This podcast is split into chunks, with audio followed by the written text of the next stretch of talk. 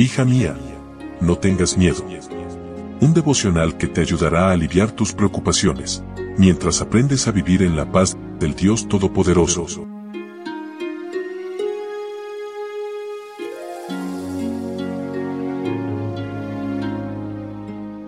Hoy es 4 de febrero. Hola, hola, ¿cómo estás? Muy buenos días. Bienvenida una vez más a nuestro devocional para damas, aquí donde juntas buscamos crecer en la palabra de Dios.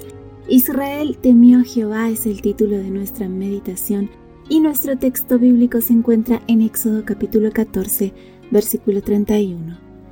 Y vio Israel aquel grande hecho que Jehová ejecutó contra los egipcios.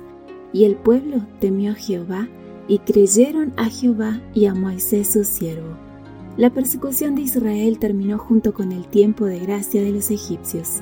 Israel pasó por el medio del mar sin mojarse los pies mientras oía los gritos del ejército perseguidor. Finalizada esa maravillosa experiencia de cruzar el mar por un camino seco abierto para ellos por Dios mismo, Moisés extendió su mano y las aguas que habían permanecido como una gran muralla volvieron a su curso natural. No escapó ni uno del vasto ejército egipcio. Todos perecieron en su deseo obstinado de cumplir su propia voluntad y rechazar los caminos de Dios.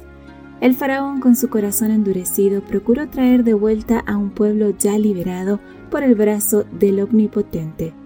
Luchó contra un poder mayor que cualquier poder humano y pereció con sus huestes en las aguas del Mar Rojo tú también verás abrirse el mar rojo de tus perplejidades y por tu confianza en Dios pasarás por cualquier crisis ilesa y victoriosa. Solo necesitas creerlo y marchar hacia adelante. Dios ya decretó tu libertad. Los egipcios que hoy persiguen tu trabajo, familia, salud, situación legal, condición financiera o cualquier otro aspecto de tu vida quedarán atrapados detrás de ti y no los verás de nuevo se cumplió el propósito de Dios de fomentar la reverencia del pueblo y su respeto por su líder Moisés. Cuando la justicia divina te defiende, es fácil glorificar a Dios, pero cuando estás en medio de una situación angustiante, tal vez te preguntas dónde está Él. Si crees que está distante, piensa por un momento y respóndete a ti misma con sinceridad esta pregunta. ¿Quién se movió? Que tu fe no necesite apoyarse en lo que ves. Cualquier cosa que haya ocurrido en tu pasado, déjala donde pertenece, en la historia.